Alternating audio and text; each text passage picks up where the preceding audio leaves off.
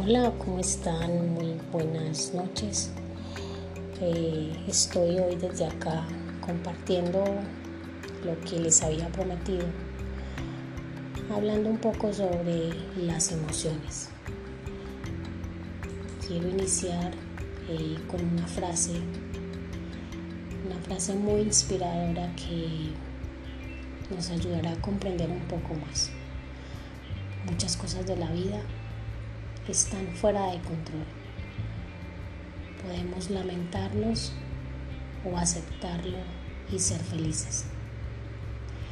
Las emociones son los motores con los que nos movemos a diario. Todos tenemos nuestra forma de interpretar y vivir nuestros sentimientos y emociones y a todos nos cuesta más aceptar y expresar unos sentimientos que a otros.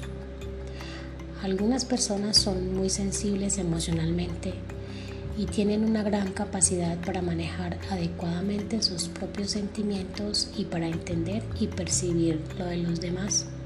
Sin embargo, existe otro tipo de personas a quienes los sentimientos les desbordan y afectan de tal forma que les impiden reaccionar de manera racional. ¿Eres tú ese tipo de persona? Es importante, por tanto, vivir las emociones con calma e intentar establecer una estrecha relación con ellas.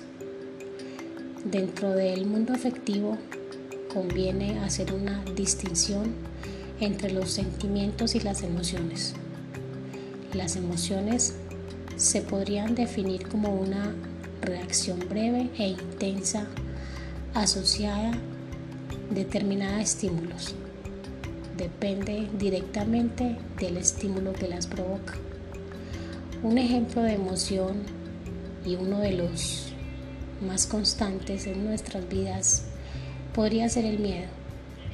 En la mayoría de las ocasiones es el pensamiento y la interpretación que hagamos lo que nos acontece lo que determina que nuestras emociones sean positivas o sean negativas.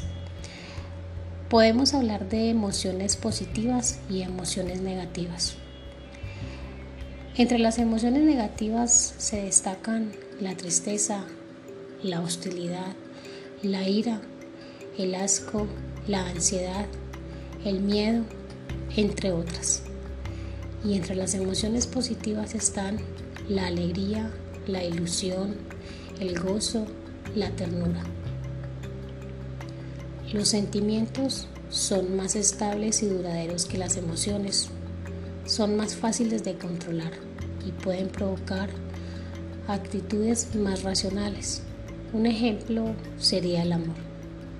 Los sentimientos no dependen de estímulos externos y son capaces de mantenerse por sí mismos. Si las emociones irrumpen descontroladamente en nuestra vida, dirigen nuestro comportamiento y a veces sentimos que nos impiden pensar con claridad. Este es el momento de detenernos y tratar de descubrir lo que nos quieren decir. Las emociones contienen información valiosa sobre nuestras necesidades y deseos útiles para tomar decisiones acertadas y actuar de forma eficaz, por lo cual las emociones negativas no son del todo malas para nuestra vida. ¿Cómo vivir positivamente?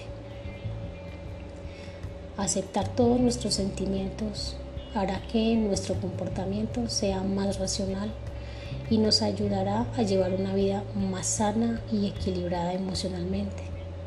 Sin embargo, las presiones de la vida diaria y las prisas hacen que no le prestemos atención y que desatendamos nuestras emociones y perdamos contacto con nuestro estado emocional. Lo primero que hay que hacer es tomar conciencia de lo que sentimos controlar los sentimientos e impulsos conflictivos, tener presente que incluso de las emociones desagradables se aprende ya que contribuyen a conocernos mejor y a madurar afectivamente. Si aprendemos a escuchar e interpretar lo que nos dicen nuestras emociones, conseguiremos un buen aliado que nos ayudará a conocernos mejor y entender cómo somos. No olvidar que somos responsables de nuestros actos y sentimientos. Es algo muy importante. No debemos culpar a los demás de lo que sentimos y de cómo nos sentimos, ya que nuestro ánimo depende de nosotros y nosotros somos los únicos que podemos cambiar nuestro comportamiento y actitud ante una emoción concreta. Por consiguiente, para lograr una buena estabilidad emocional, es aconsejable aprender a controlar los altibajos del estado de ánimo. No es fácil, pero sí lo podemos hacer.